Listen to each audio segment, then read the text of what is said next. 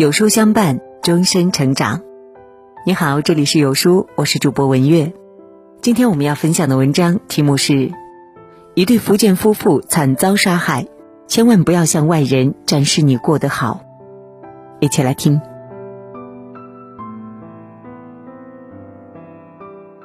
最近有读者留言说，他通过多年的奋斗，在一线城市站稳了脚，买了大平层，还买了辆上百万的新车。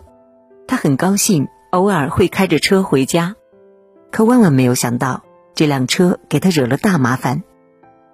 第一，亲戚和朋友看他开这么好的车回来，不少人伸手找他借钱，多不多也就三五万，但是钱借出去很难再要回来，借还是不借都得罪人。第二。家里的父老乡亲听说他现在住着大房子，开着豪车，暗地里散播谣言，说他在外面赚黑心钱，干的不是什么正经事业。这话呢传到他父亲耳朵里，还引发了一场父子战争。第三，有一天呢，家里来了客人，也开了车，院子里放不下，他就把自己的车停在了门口，忙着招呼客人喝茶吃饭。也就半晌的功夫，不知道谁手贱，故意用瓦片在他车上划了好几道深痕。农村没有监控，也不知道是谁干的，他真的是又气又恨。听完了他的倾诉，我想起了一桩惨案。二零二零年五月二日，柬埔寨西南部的西哈努克省曾经发生过一起命案，看得十分揪心。死者呢是两个中国人，男死者叫彭志明，福建省永春县人。女的是他的妻子，他们的尸体在厕所被人发现，身上有多处伤痕，屋子内值钱的物品都被搬空。经过柬埔寨当地的警方初步认定，彭志明夫妇死于谋杀。一对正值壮年的夫妇猝然离世，留下了年迈的双亲和三个未成年的孩子，这对于整个家庭来说莫过于灭顶之灾。那么，究竟是什么人要对他们下此毒手呢？警方走访了他们身边的亲朋好友，从他们的口中得知，彭志明夫妇二零一二年来柬埔寨做生意，虽然前些年生意不算太好，但是呢，一直与人为善，并没有什么仇家。后来呢，他们经营了一家中餐馆，生意还不错，也不存在跟人产生任何的债务纠纷。正当警方一筹莫展的时候，彭志明朋友圈的一条消息吸引了他们的注意。原来彭志明夫妇除了开餐厅，平时还会做一些小额兑换美金的业务和快件代理。就在他被杀之前，他们夫妇在朋友圈发了最后一条消息是：“兑换美金，谁需要人民币，赶紧快点拿来。”并附了几张照片，上面有厚厚的一叠美元，足足有几万、十几万。家属称，很有可能是有人会误认为这些钱都是夫妻两人所拥有，所以就盯上了他们，并且谋财害命。这并不是空穴来风的猜想。从现场侦查的情况来看，房间里没有打斗的痕迹，说明凶手很有可能是夫妇两个人认识的熟人。而房间里所有值钱的物品被洗劫一空，说明凶手的目的只有一个：谋财。这个案件在当地引起了轰动。柬埔寨是一个相对落后而贫穷的国度，当地人的平均工资才几百块。一个有钱人在一堆穷人中是十分显眼的。然而，这样的显眼并不能带给你任何的好运。彭志明夫妇是生意火爆的餐厅老板，随随便便就能在朋友圈晒出几万、十几万。而当地很多人做苦力，精疲力尽才赚到几百元，在温饱线上挣扎，甚至还有很多中国人来这里赌钱或者是投资，亏到身无分文。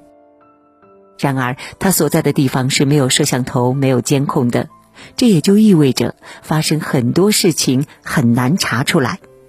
那这个时候，你猜会发生什么呢？有句话说得好：“当眼睛一红，心就黑了。”你的有钱恰恰激发了别人内心的恶念和妒意，容易给自己招致杀身之祸。这就是人性当中最幽暗也最可怕的地方。《增广贤文》里说：“客不离货，财不露白。”意思是说，人在江湖要时刻小心，不要把自己的财富显摆在外面，否则容易遭到别人的觊觎和嫉妒。不怕贼偷，就怕贼惦记。当你大摇大摆的在人前炫富的时候，这种行为本身就在激发人内心蠢蠢欲动的邪念。低调就是最好的自我保护。法制进行时曾经报道过这样的一个故事，说，北京的李大爷已经年过八旬了，他住在北京的京郊，膝下无儿无女，唯一的消遣就是在家附近的棋牌室打牌聊天。他性格开朗，大大咧咧，平时最爱说起的就是自己在年轻时曾经跟随过某个军阀南征北战的事迹。他提到自己在征战当中缴获过几件宝贝。价值连城的猫眼石，重达几斤的金砖，还有一个皇帝戴过的帽徽。这些话被有心人听去，成了祸患的根源。这天的一个经常在这个附近收破烂的人，听到李大爷的事迹，格外感兴趣。他提出要李大爷带他回家看看货，可是李大爷拒绝了。然而没过多久，李大爷就遇害了。原来，这个收破烂的得知一个无儿无女的大爷竟然拥有那么多价值连城的宝贝，一时之间歹意顿起。他伙同一些其他的亡命之徒跑到大爷家洗劫一空，他们欢天喜地的将那些宝贝全部抢走，并且在李大爷挣扎之时狠心将他杀害，然后逃之夭夭。几天之后，警方将这个团伙抓获，可令人万万没有想到的是。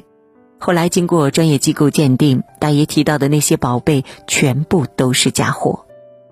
金砖其实是铜制品，价值才十一块钱，而猫眼石其实只是几颗玻璃珠子，价值甚至可以忽略不计。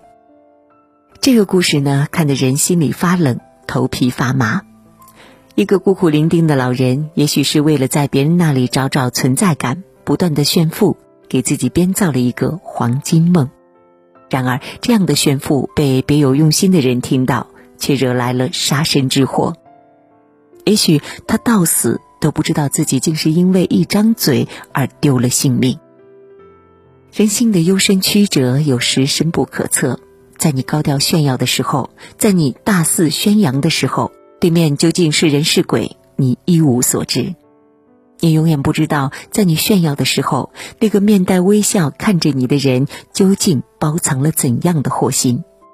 炫耀换来的，也许不是尊重和羡慕，反而是眼红和嫉妒。有句话说的很好：“钱就像内裤，你得有，但不必逢人就证明你有。如果你逢人就证明你有，那么厄运就会随之而来。”在抖音上看到过一个男人的故事，他年轻的时候种大棚蔬菜，凭着踏实努力赚了不少钱。有一次喝多了，忍不住炫耀，自己这一年赚了一百万。看到他种大棚蔬菜赚了这么多钱之后，他的亲戚朋友都眼红了。一个多月后，他们家的大棚被人割破，菜被喷药，赔了上百万。后来他远走他乡，去上海做生意，发了财。他买了房子，全款一千五百万。再后来回到家乡，他连父母都没有透露。亲戚问起，他说：“一个月几千块的工资，在上海租房混日子。”亲戚一听，连连摇头，心里却乐开了花。他说：“当年的事儿让他看清了人性。人性是什么？是恨人有，笑人无。”是你可以过得好，但你不能好过他们。在这个世界上，除了你的父母和亲人，真正由内而外希望你过得好的人并不多。他们允许陌生人成为世界首富，却不能接受身边人买彩票中个塑料盆。就像之前的那一个热搜，徐州一户人家的芹菜长势很好，再加上价格很高，这个时候卖出就可以大赚一笔。谁知道一夜之间就被熟人撒了农药，导致所有的芹菜都不能售卖。你看，来自熟人、来自身边人的嫉妒和仇视，才是赤裸裸的。当你的生活有了一点起色的时候，当你快要超越他的时候，有人会如坐针毡，寝食难安，想出各种办法来阴你。我不好，你也别想好。只有不碰利益，不超越别人，身边才是好人。而对于这样的人，对于这样的圈子，只有一个办法，那就是远离。如果不能远离，那也请尽量在他们面前保持低调。看到一个父亲和儿子的故事，儿子考上了很好的大学，父亲没有发朋友圈，也没有大请宾客，只是叫上了家人，和和美美的吃了一顿饭。儿子毕业后年薪百万，在一线城市买房买车了，可过年回家，父亲却对亲戚们说：“儿子的房车都是贷款买来的，要还贷很辛苦。”儿子给父亲买了一件价值不菲的棉袄。可当别人问起时，父亲只是笑笑说：“儿子趁打折买的，不贵。”儿子很委屈，向父亲抱怨说：“别人家的父母看到孩子出息了，恨不得满世界炫耀，就你老在别人面前说我的不是。”父亲叹了一口气说：“人心是复杂的，别人也许会希望你过得好，但一定不希望你过得比他们好。”你现在发达了，但你身边的同辈、你的亲戚朋友都不如你。你越成功，越会刺激到别人。他们轻则会在背后说你的不是，拉你下马，甚至有的还会找你借钱，托你的关系为他们办事儿。到时候，你的炫耀反而会惹来更多的麻烦。无论什么时候，低调才能保护好自己。我们不得不说呀，这个父亲的做法很智慧。中国有句古话说：“君子无罪，怀璧其罪。”说的就是你本身是没有错的，但是有钱就是你的错了。当你的财富被赤裸裸的袒露在外，一定会引来许多不必要的麻烦，倒不如一开始低调行事，沉稳收敛。真正聪明的人，从不会在人面前刻意炫富。这不仅是一种修养，更是一种难得的生存智慧。你见到过抓到猎物就嗷嗷大叫的雄鹰吗？你见到过猎取食物时手舞足蹈的老虎吗？都没有。动物世界里，一只老鹰即使站着，也像睡着了一样，唯有一双眼睛锐利无比。一只老虎猎杀动物时，它的脚步必然是轻若无声的。但那一股肃杀之气却能摄人心魄。动物世界的生存法则告诉我们，真正的强者是藏其锋芒的。天狂有雨，人狂有祸。守住一张嘴，才能不惹祸；守住一颗心，才能不出错。点亮赞和再看吧。低调做人是人生的大智慧。